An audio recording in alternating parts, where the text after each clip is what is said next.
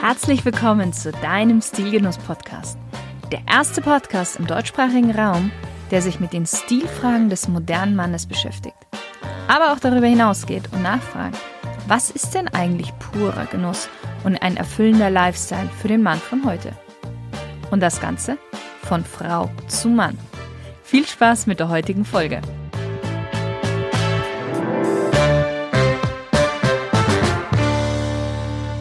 Hallo lieber Stilgenusshörer.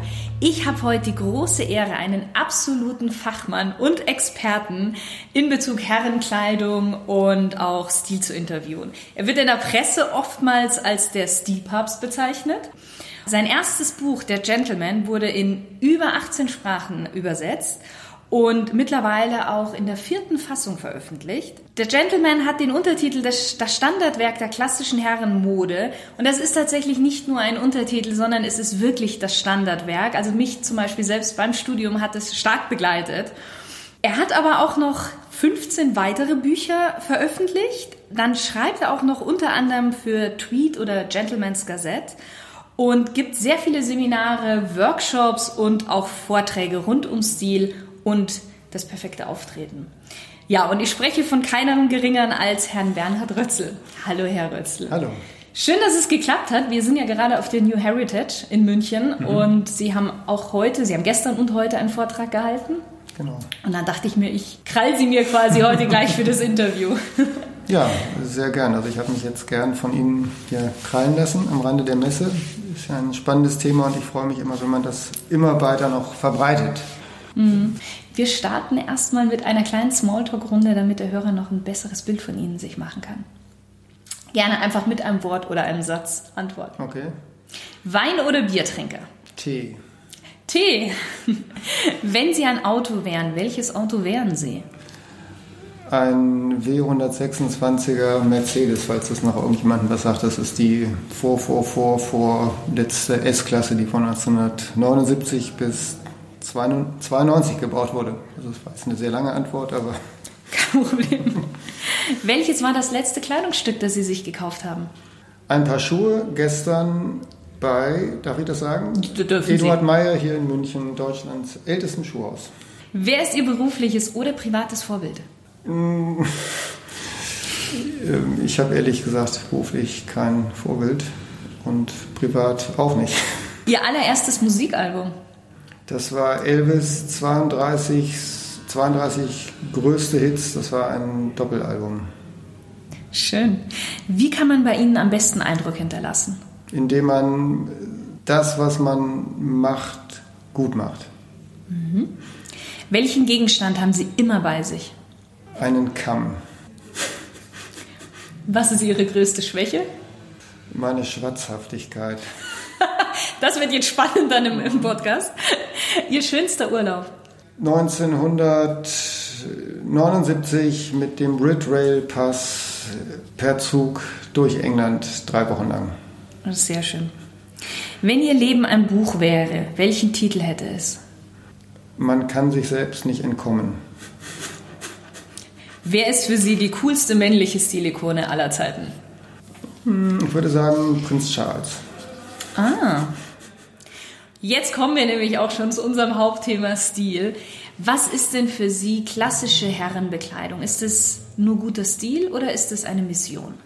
Für mich ist es eine Mission, beruflich und äh, auch privat. Und es ist meine Passion, mein Hobby war es. Es ist mein Beruf und der Beruf äh, wirkt auf uns zurück oder sollte auf uns zurückwirken. Oder man kann, oder man, man kann dem nicht entkommen. Ich, wenn ich sage, ich bin Regierungsinspektor, Anwärter beim Landratsamt, dann kann ich da nicht raus, dann wirkt das auch auf mich privat zurück. Dann kann ich jetzt nicht sagen, das ist aber nur mein Beruf. Ich, ich bin eigentlich ganz anders. Mhm. Finde ich, das geht nicht. Wenn ich äh, Busfahrer bin, dann ist das ein großer Teil meines Lebens und dann ist das ein Teil von mir. Und wenn ich eben über Herrenkleidung schreibe und über klassische Herrenkleidung schreibe und spreche und publiziere, wie ich das nun seit 20 Jahren tue, dann kann ich nicht sagen, das hat mit meiner Person nichts zu tun. Insofern ähm, ist es ein ganz wichtiger Teil von mir geworden. Mhm. Wie Aber ich habe jetzt die Frage nicht beantwortet. Also der klassische Stil ist natürlich davon abgetrennt, eine formale oder eine förmliche Sache, sich zu kleiden, sich zu geben. Klassischer Stil kann ein musealer Bekleidungsstil sein, indem ich sage, ich kleide mich wie die Stilikone XY, wie der Duke of Windsor, der aber nun schon seit einigen Jahrzehnten tot ist. Das geht dann in so eine Richtung Reenactment mhm. oder das ist museal. Das ist für mich nicht klassischer Kleidungsstil. Klassischer Kleidungsstil heißt für mich, und diese Frage sollte ich ja vielleicht noch beantworten, dass ich aus der gewachsenen Bekleidungstradition Teile für mich herausnehme, mit denen ich mich identifizieren kann, mit denen ich ausdrücken kann, was ich bin oder was ich darstellen möchte. Weil manchmal fragt man sich ja, wenn man jemanden sieht, was soll das darstellen? Ja. Es ist immer, ob ich es will oder nicht, Ausdruck eines gewissen Status. Jedenfalls ist das für viele Leute so. Und das muss jetzt gar nicht Status im Sinne von höher oder niedriger sein, aber einfach ein, ich positioniere mich in einer Gesellschaft, die sehr bunt geworden ist, sehr vielfältig geworden ist. Und wenn ich auch selbst in München so unterwegs bin, wie ich jetzt angezogen bin, positioniere ich mich einfach in einer gewissen Weise. Umgekehrt, wenn ich jetzt zum Beispiel ein, ein T-Shirt trage, wo ähm, Slayer draufsteht oder äh, Megadeth oder Black Sabbath dann position und die entsprechende übrige Kleidung trage, positioniere ich mich auch so, wie sich die Besucher mhm. der New Heritage kleidungsmäßig positionieren. Das heißt, ähm, klassische Kleidung ist ein Weg, um anderen Menschen zu helfen, mich einzuordnen. Nicht im Sinne der Schublade, da komme ich rein, Schublade ist zu und ich komme da nicht wieder raus, aber als erste Orientierungshilfe. Und klassische Kleidung, ähm, und was mich an klassischer Kleidung noch fasziniert, ist, dass sie alterslos ist. Das heißt, ich kann als 15-Jähriger das tragen und ich kann das auch als 100-Jähriger mhm, tragen. Ich bin also enthoben diesem ganzen Thema Jugend. Ja. Ich fülle das mit mir aus und mit meinem Alter und zeige mich in jeder Lebensphase, kann ich mich in dieser Kleidung zeigen. Mhm. Wie entstand denn Ihre Leidenschaft jetzt für Stil?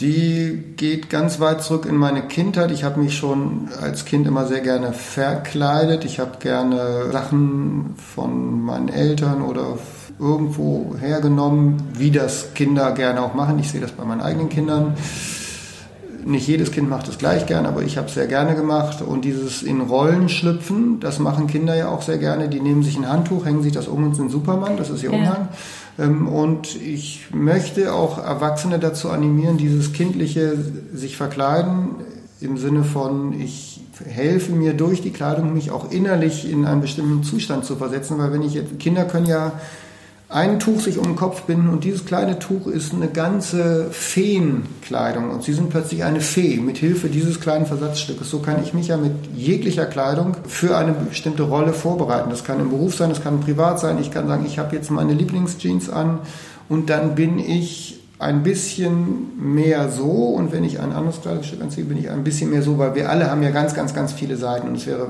sehr schade, wenn man sagt, ich bin immer so, ich habe immer das an. Und klassische Kleidung heißt für mich nicht, dass ich jetzt immer in einem Anzug rumrenne oder immer mit Krawatte rumlaufe. Klassische Kleidung heißt einfach, dass ich die Sicherheit suche oder eine Qualität suche oder dass ich eine Geschichte suche und sage, ich will kein Experiment machen, ich gucke in diese reiche Heritage, in, diese reiche, in dieses reiche Erbe und suche mir das raus, aber ich erfülle es natürlich mit Leben, mhm. mit meinem Leben. Das ist ja das, was viele unterschätzen tatsächlich bei Kleidung, dass man seine innere Gefühlswelt, seine innere Haltung total verändern kann durch das Äußere. Natürlich, und es ist, man darf das nicht unterschätzen und wir merken erst, wie wichtig das ist, wenn wir nicht anziehen dürfen, was wir wollen. Wenn wir plötzlich in der Situation sind oder jemand schreibt uns vor, was Bestimmtes anzuziehen. Und da merken wir erst, wie wichtig das für uns ist, dass wir uns so kleiden können, wie wir wollen. Man, man lacht ja oft oder macht das, äh, wird äh, als Oberflächlichkeit hingestellt, wenn man mhm. sagt, ach du mit deinem Kleidungstick. Aber wie schrecklich ist es denn, auch wenn es nur eine Äußerlichkeit ist, wenn ich nicht mich kleiden kann, wie ich will? Und es hat auch äh, lange gedauert, dass wir überhaupt das Recht haben. Hier in Europa, die ständische Gesellschaft hat ja noch im Mittelalter uns vorgeschrieben, was wir anziehen. Ja. Äh, dieses berühmte Beispiel, 18. Äh, Jahrhundert in Frankreich vor der Französischen Revolution, die roten Absätze, die nur der Adel tragen durfte.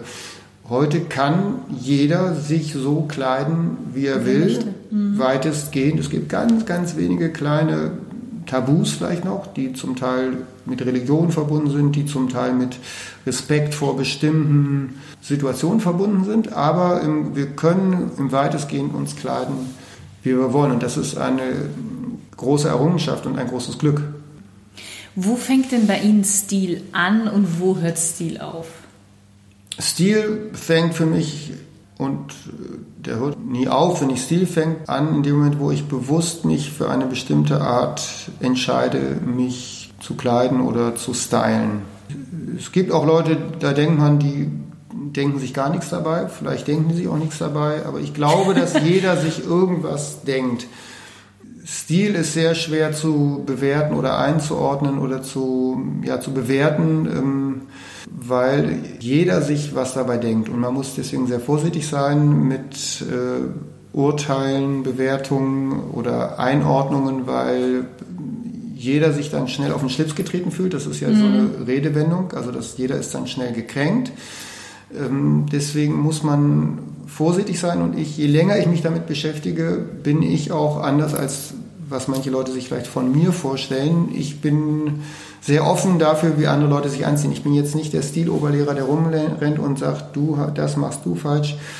Je länger ich mich damit beschäftige, desto klarer wird mir, dass ich mit dem, was ich publiziere, natürlich nur eine ganz kleine Nische abbilde. Ein Angebot für bestimmte Leute, die das aus verschiedensten Gründen schön finden. Aber es gibt Millionen, wenn nicht Milliarden Menschen auf der Welt, die eine völlig andere Auffassung von Kleidung haben. Und äh, für mich ist Stil auch, dass ich respektiere, wie andere sich anziehen und dass ich auch, das ist auch stilvolles Verhalten im übertragenen Sinne, dass ich äh, erwarte, dass ich mit meinem Stil jetzt vielleicht nicht respektiert werde, aber wenigstens in Ruhe gelassen werde. Und ich auch lasse auch andere Leute in Ruhe. Wenn sie mich fragen, sage ich gern was dazu, aber äh, ungefragt mache ich das nicht. Aber Stil in dem Sinne, den Sie vielleicht meinen, dass man sagt, was ist stilvoll, das ist äh, sehr schwer zu bewerten, weil man wird ja nicht geboren mit einem bestimmten Stil. Man sagt zwar manchmal, ja, du hast so ein Händchen oder er wurde mit einem Silberlöffel im Mund geboren, was dann so viel ausdrücken soll wie deine Eltern haben vielleicht sehr viel Geld oder haben auch einen bestimmten Stil und deswegen bist du jetzt auch stilvoll. Das funktioniert aber so nicht. Stil ist immer eine Aneignung, ein Übernehmen von Vorgegebenen. Das kann aufgedrückt sein von außen, das kann von freiwillig angenommen sein, aber ich finde, meistens ist es ja so, dass wir in einer bestimmten Phase uns, unseres Lebens uns entscheiden, für eine bestimmte Art uns zu geben oder wir wollen uns in einer Weise kleiden im Zuge des Erwachsenwerdens. Und dann beginnt ein Stil sich herauszubilden. Es gibt Leute, die wechseln ihren Stil jedes Jahr mhm. oder mit jeder Saison. Das ist dann vielleicht ihr Stil. Ist das aber dann, Entschuldigung, ist das aber dann eher etwas trendbasiert, wenn man so jedes Jahr seinen Stil Das ist ändert? meistens äh, verursacht durch Trends oder dass man meint, ich muss halt immer was Neues machen. Das, aber da sind die Menschen total verschieden. Die, wenn ich in einem Vortrag zum Beispiel sage, wenn Sie sich jetzt eine Jacke von einem Schneider machen lassen und die ist handgemacht und der Stoff ist relativ dick und haltbar, dann können Sie davon ausgehen, dass Sie die, wenn Sie Ihre Figur so behalten, noch in 30 Jahren anziehen mhm. können. Dann sagen manche Leute, toll, finde ich toll, diesen Gedanken, und manche Leute sagen, grauenhaft. Ich will gar nicht, wenn ich mir vorstelle, dass ich in 30 Jahren das noch anhabe, finde ich schlimm. Also da sind die Leute ganz unterschiedlich. Ähm, es ist aber nur so, dass 30 Jahre ein Zeitraum ist, der wenn man 30 Jahre dann hinter sich hat, also ich bin jetzt 52, ist nicht so lang in der, in der Rückschau. Und ich habe wirklich viele Sachen an, die ich schon vor 30 Jahren besessen habe. Dieselben Sachen zum Teil und oftmals gleiche Sachen, die sehr, sehr ähnlich sind, weil die Zeit fliegt sehr schnell dahin und vieles verändert sich in 30 Jahren sehr wenig. Und äh, es ist erstaunlich, wenn ich jetzt zurückblicke, 30 Jahre, die ich sehr bewusst überblicke, wie wenig sich in der Kleidung geändert hat, trotz vieler Veränderungen, die es aber doch auch gegeben hat. Aber Stil, sagt man ja mal, Stil bleibt ewig, Mode ändert, ändert sich. Ähm, das stimmt und es stimmt nicht, weil auch Stil ändert sich, weil wir uns selber immer ändern. Wenn man sagt, ich habe meinen Stil gefunden, das stimmt, aber selbst der konservativste Typ hat irgendwann Lust auch mal auf was Neues. Vielleicht nicht auf was Modisches oder auf was komplett anderes, aber auf was Neues. Mhm. Wie wichtig ist es denn heute noch Stil zu haben? Ich glaube, also Stil zu haben ist immer schwierig, weil welcher Stil ist es? Ne? Also unter Stil haben wird ja meistens gemeint ein ausgearbeiteten Stil oder einen eleganten Stil oder einen, ja, was heißt das überhaupt, ne? einen Stil zu haben? Ähm, müsste ich jetzt Sie fast fragen.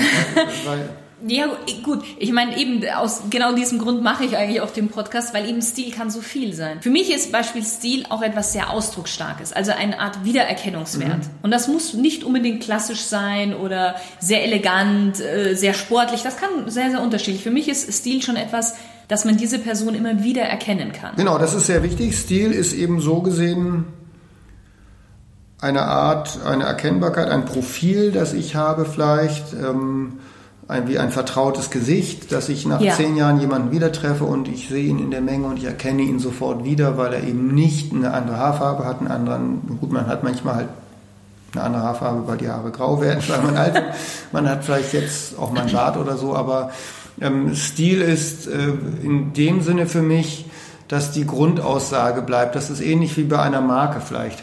Ich bin ja von Haus aus eigentlich, wie man so schön sagt, oder ich habe Grafikdesign studiert, ich bin Diplom-Grafikdesigner, habe niemals in diesem Beruf gearbeitet, aber dieses Studium hat mir einiges äh, mitgegeben. Und wenn man sich zum Beispiel anguckt, wenn Sie die Nivea-Packung sich angucken, mhm. man denkt, Nivea ist immer gleich. Aber wenn Sie die Packung der letzten 50 Jahre nebeneinander legen, dann sehen Sie, wie die Typografie und die Gestaltung sich im Detail geändert hat. Und so ähnlich ist es mit dem unserem Stil. Ich finde, das kann sich im Detail ändern, aber es sollte immer die gleiche Packung sein oder was drin ist, ist, ob sich das ändert, kann man von außen nicht sehen, aber es sollte immer erkennbar sein und dabei hilft Stil natürlich. Ja. Wobei manche Menschen das auch nicht wollen. Also wenn wir an Madonna denken, als den berühmten Star, der sich immer neu erfunden hat, was ihr Stil ist und wenn man andere Leute sieht, die wenn Sie Bob Dylan sehen, gut, er hat sich natürlich im Detail auch verändert, aber dieser fusselige Bart, diese Haare, diese Art zu singen, das ist trotz musikalischer Elemente immer erkennbar. Sie, oder wenn Sie, ich weiß nicht, ob Sie Willie Nelson kennen, mhm. wenn Sie Willie Nelson hören oder Ray Charles, einer meiner Lieblingsmusiker, wenn Ray Charles auch nur die erste Note singt, hören Sie, es ist Ray Charles. Das ist sein Stil vielleicht. Selbst wenn er ein Lied aus einem ganz anderen Genre singt. Ja. Gut, ich denke gerade auch bei wie Madonna zum Beispiel, das ist ja auch schon Teil ihrer Marke geworden, das dass sie Stil, sich immer wieder genau. verändert. Ja. In den 60er Jahren vor allen Dingen oder auch in den 70ern zog man sich ja als junger Mensch jetzt sehr bewusst anders als seine Eltern an, damit man so ein bisschen so gegen die Konservativität der Eltern rebelliert. Würden Sie, oder sagen wir so, wie würden Sie das heute beschreiben und würden Sie sagen, dass das Elternhaus einen beeinflusst, wie man sich anzieht? Also die, es gibt ja meistens von allen Nuancen abgesehen die Variante, dass man das Gegenteil von dem macht, aus Trotz oder aus, gegen die Eltern, mhm. oder dass man genau das Gleiche macht. Ähm, das ist jetzt ein Thema, was man unter soziologischen Aspekten oder psychologischen Aspekten genauer beleuchten könnte. Also ich habe dazu auch verschiedene Theorien. Je nach Gesellschaftsschicht, aus der man entstammt, ist diese Veränderungslust derzeit weniger, mehr oder weniger stark ausgeprägt. Und die heutige Mode ist so, dass es anscheinend kein Aufbegehren mehr gibt. Wenn ich, wenn ich Leute sehe, dann sind die Väter und Großväter und Kinder identisch angezogen. Teilweise in vielen Gesellschaftsschichten. sogar noch, noch moderner. Also man sieht es, sagen wir mal, wenn Sie zwei extreme Pole nehmen, es gibt so diesen Stil, den modischen Mainstream-Stil, den man eben überall kaufen kann, vom Textildiscounter über Textildiscounter jeglicher äh, Ausprägung von nicht so schön über sehr schick bis, ähm, ich will jetzt gar keine Namen nennen, aber da ist wirklich eine Uniformität und da kann die ganze Familie sich von ganz klein bis groß in einer Stilrichtung kleiden. Das sieht man auch sehr häufig, dass eben Männer mit 30, 40 sich genauso kleiden wie ein Zwölfjähriger. Das ist diese ganze Sportmode, die ist übrigens auch sehr genderneutral. Wir reden ja von dieser genderneutralen Mode und dann denken manche Männer, dass sie jetzt plötzlich einen Rock oder ein Kleid anziehen sollen. Das ist überhaupt nicht der Punkt. Wir haben aber schon die genderneutrale Mode in dem Sinne, wenn sie sich auf die, in eine Einkaufsstraße setzen und gucken, dann haben die jungen Leute das Gleiche an. Die haben die gleichen Hosen, also mit minimalen Nuancen im Schnitt, aber manchmal die gleichen Jogpants, die gleichen Sneakers, die gleichen Tops, die haben nur noch eine andere Frisur ähm, und die Frauen sind vielleicht geschminkt und die Männer haben jetzt ihre Bärte. Mhm. Ähm, aber es ist von der Kleidung total ähnlich geworden. Also diese extreme, diese strikte Trennung, die man hatte, dass der Mann eben seinen Anzug hatte und die Frau das Kleid, das hat sich ja schon aufgehoben, dadurch, dass die Frauen angefangen haben, Hosen zu tragen. Aber es gab immer noch eine extreme Trennung zwischen dieser Kleidung. Und durch die Sportswear hat sich eine Neutralisierung eingeschlichen, die vielen Leuten, glaube ich, noch gar nicht bewusst ist, weil die Sportkleidung ist so ähnlich geworden, dass man da wirklich schon von einer geschlechtsneutralen Mode sprechen kann. Und wenn ich zum Beispiel nach Laufkleidung gucke, ist es wirklich schon schwierig zu sagen, wenn ich vor einem Ständer stehe, ist das jetzt ein Lauf-Tights für Männer oder für Frauen? Im Grunde sind sie identisch und das finde ich interessant. Da ist eine Nivellierung eingetreten. Und es gibt Gesellschaftsschichten, wo auch alle das Gleiche tragen. Wenn Sie in München durch die Maximilianstraße gehen, wo alle sehr schick sind, ja. da sieht man auch so ganze Familien mit Wachsjacke und am Wochenende mit diesen gelben Timberland-Stiefeln oder Timberland-Schuhchen, Bootsschuhe, Rugbyhemd oder äh, das ist eine totale Uniformität. Aber dieses Aufbegehren, was es in den 60er und 70er Jahren gab, das findet heute anscheinend so kaum noch statt. Es gibt Jugendliche, die durch ihre Kleidung versuchen, sich von den Eltern abzugrenzen, aber man kann die Eltern heute einfach nicht mehr schocken, so wie früher. Also ich bin jetzt Jahrgang 66 und ich weiß, mein älterer Bruder, der konnte in den 70er Jahren noch ein bisschen die Eltern auf die Palme bringen Allein schon, dass man bei jeder Gelegenheit jetzt Jeans trug und eben nicht die gute Hose anzog oder wenn man bei bestimmten Anlässen dann in Jeans auftauchte statt in der grauen Flanellhose und so, das war noch möglich. Heute, man, heute haben die Leute ein Earplug und Tätowierung. Der Vater ist total tätowiert, hat Earplugs. Wie soll man da noch jemanden schockieren? Das ist natürlich irgendwo auch langweilig geworden vielleicht, aber dieses Aufbegehren gibt es einfach gar nicht, weil die die Jugendlichen, ich meine, es gibt ansatzweise jetzt wie dieses ganze Klimathema, da gehen plötzlich junge Leute auf die Straße und das irritiert einige und dann wird in einer Weise reagiert, die ja an die 60er Jahre erinnert. Dann wird gesagt, ihr Rotzlichter geht erstmal in die Schule wieder, lernt doch erstmal was, bevor ihr jetzt hier vom Klima redet. Das ist total lächerlich, diese Reaktion, finde ich, dass eben die Alten dann sagen, ey, ihr dürft jetzt hier nicht protestieren, geht mal schön zur Schule, lernt erstmal was, das ist wie 50er Jahre, das finde ich so witzig, ähm, äh, weil immer gesagt wird, die Jugend, die die ist ja so unpolitisch, die sagen mhm. ja gar nichts mehr. Und wenn die das dann mal machen bei einem Thema, was ja nun wirklich alle angeht, ich meine, die Alten, die sind irgendwann weg, denen ist es natürlich wurscht, Eben, aber die eigentlich ja. alle Jüngeren angeht und alle verantwortungsbewussten Alten auch angeht, da passt das vielen wieder nicht. Ne? Aber das drückt sich weniger durch die Kleidung aus. Wobei die Kleidung dann natürlich oft auch Ausdruck von so einer Haltung sein kann, dass ich eben zum Beispiel sage, wenn ich Veganer bin, was ja heute ein großes Thema ist, was ist mit Wolle? Was ist mit Leder? Trage ich natürlich dann nicht. Daraus ergibt sich dann auch natürlich, wenn das Material der Kleidung sich verändert, vielleicht auch eine andere Mode. Wie fängt man denn an, bewusst einen Stil für sich zu entwickeln? Die meisten beginnen durch Kopieren, genauso wie wenn ich ein Musikinstrument lerne. Wenn ich jetzt natürlich klassisch Musikinstrument lerne, dann muss ich erst die Noten lernen, dann muss ich lernen, auf dem Instrument die Noten zu finden, dann muss ich anfangen, die einzelnen, die, also Klavier oder Geige oder was auch immer, oder ein Blasinstrument, diese Noten zu spielen und zu finden. Oder wenn ich jetzt intuitiv Musik erlerne, Popmusik, Rockmusik, dann habe ich meistens einen Lieblingsgitarristen, versuche so zu spielen wie Jimmy Page oder was weiß ich und lerne das so. So beginnen die meisten. Die allerwenigsten sagen, sagen wir, ich bin 15 und will ab jetzt ein, absolute, ein absoluter Solitär sein und ich will einen Kleidungsstil für mich kreieren, der mich einmalig macht. Das ist bei den allerwenigsten so, weil die wenigsten wollen ja ein Einzelwesen sein. Wir wollen ja alle, wir sind ja soziale Wesen, wir können ohne andere Menschen kaum sein. Und es ist eigentlich, oder es ist für den Menschen in aller Regel schrecklich, ein absoluter Außenseiter zu sein. Das heißt, selbst wenn ich einen sehr exzentrischen Kleidungsstil wähle, aus gegebenen Sachen, wähle ich ja irgendwas, was es schon gibt und es gibt auch andere Menschen. Und es ist diese Idee, dass meine Kleidung individuell ist, ist eine absolute Illusion. Es gibt ein sehr schönes, ein sehr schönes Bildband eines Niederländers, das heißt Exactitudes, und der hat Porträts gesammelt von Menschen, die alle gleich angezogen sind. Sagen wir mal, gibt es eine Doppelseite von Frauen aus dem alternativen Milieu in Amsterdam, die alle so einen Sidecut haben, ein Kind vorne in einem Tragetuch, tätowiert sind. Dann gibt es eine Seite mit Omis, mit einer Windjacke, und wenn man das sieht, ist es lustig, ist aber auch ein bisschen erschreckend oder ernüchternd, weil wir eben wirklich, es gibt von uns allen kleidungsmäßig Dutzende Doppelgänger. Kopien, ich war ja. neulich bei einem Wochenendevent und da stand ein Mann und ich dachte, hä, ist es der Vater von Darius, einem Spielkameraden von einer meiner Kinder? War er nicht, aber er sah exakt genauso aus. Und genauso wird es Leute geben, die relativ exakt so wie ich angezogen bin. Ähm, das heißt, man kann sich eh nichts Neues ausdenken. Insofern beginnt es mit Kopieren und dann beginnt es damit, dass wir natürlich unsere Individualität haben und das heißt, wenn ich jetzt als Gitarrist ein bestimmtes Lied spiele, dann kann ich es Ton für Ton nachspielen oder ich kann es so ein bisschen verändern, dass man zwar erkennt, ich spiele jetzt All Along the Watchtower oder was weiß ich, irgendein Lied, aber es ist von mir und so ähnlich kann ich eben sagen, ich ziehe jetzt die Tweetjacke an, ich habe eine graue Hose an, ich habe die und die Schuhe an. Wenn ich es trage, erfülle ich diese Hülle aber mit einem anderen Inhalt einfach durch meine Persönlichkeit und dadurch kommt dann, ob ich es will oder nicht, kommt eine persönliche Note hinein. Hm. Gerade Jugendliche, weil Sie vorhin das Beispiel gebracht haben mit Jugendlichen, ich meine, gerade Jugendliche wollen ja dazu gehören.